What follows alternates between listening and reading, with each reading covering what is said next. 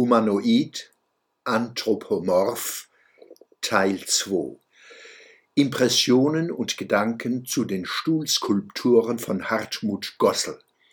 Kleine Kulturtheorie des Stuhls.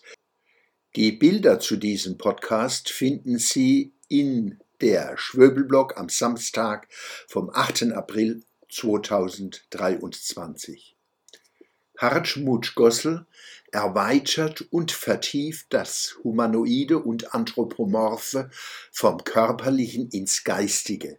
In Gossels Stühlen wohnt Musik. Die Proportionen stimmen.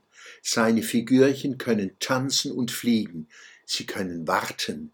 Sie können Fragen stellen, Sie können sich sehnen, Sie können sich lustig machen, Sie können etwas vorhaben, Sie können sich die Haxen brechen, Sie können Faxen machen, Sie können sich ineinander spiegeln wie eineige Zwillinge, Sie können die glatte Wand hochgehen.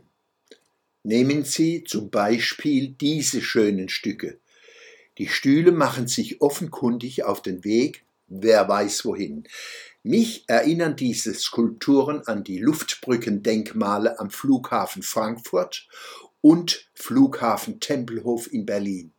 Dass die Beinchen der Stühlchen unten dicker sind als oben, interpretiere ich als Ausdruck von Beharrungskräften, die die Reisenden nicht ziehen lassen wollen.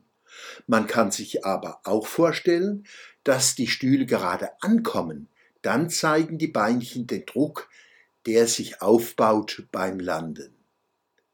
Der Schwöbelblock am Samstag, 8. April 2023.